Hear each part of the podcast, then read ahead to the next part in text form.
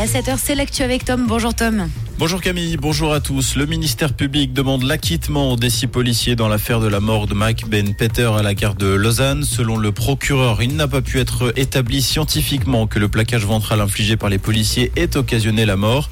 L'avocat de la famille de la victime rappelle que Mike Ben Peter a d'abord été frappé dans les parties génitales, sprayé au poivre, mis à terre et frappé dans les côtes. Selon lui, c'est cette accumulation qui a provoqué la mort de la victime.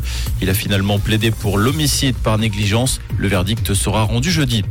Scène saisissante hier à Europa Park. Un important incendie s'est déclaré dans le parc d'attractions. L'alerte a été donnée aux alentours de 16h40 dans un local technique du quartier espagnol. 450 personnes ont été mobilisées pour éteindre les flammes. L'incendie qui est actuellement sous contrôle. Les 25 000 visiteurs du parc ont dû être évacués. Deux pompiers ont été blessés. Le parc qui devrait pouvoir rouvrir ce mardi. Une enquête a été ouverte.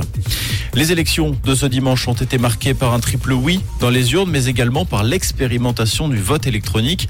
En tout, 4239 personnes ont rempli leur, bulletin électroniquement dans les cantons de Turgovie, Saint-Gall et Bâle-Ville, ce grâce au système développé par la Poste.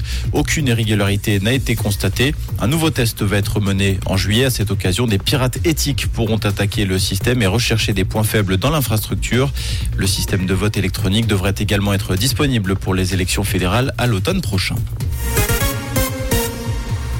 Commande pharaonique signée par Airbus au premier jour du salon du Bourget. La compagnie low cost Indigo a commandé 500 avions de la famille A320 Neo. La transaction pourrait atteindre 55 milliards de dollars. Les appareils devraient être livrés entre 2030 et 2035. Il s'agit de la plus grosse commande jamais conclue dans l'aviation civile. Cette disparition dans l'Atlantique, un petit sous-marin parti visiter l'épave du Titanic est porté disparu depuis dimanche. Cinq personnes se trouveraient à bord. Les gardes-côtes américains aidés par leurs collègues canadiens ont lancé une mission de recherche et de sauvetage.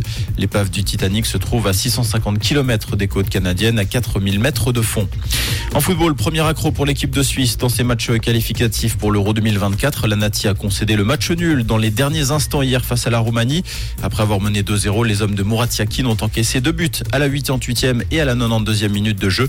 La Suisse reste première de son groupe. Les matchs qualificatifs reprendront en septembre face au Kosovo. Et pour aujourd'hui, le temps sera mitigé sur la région. On attend du soleil, des nuages et quelques gouttes de pluie par moment.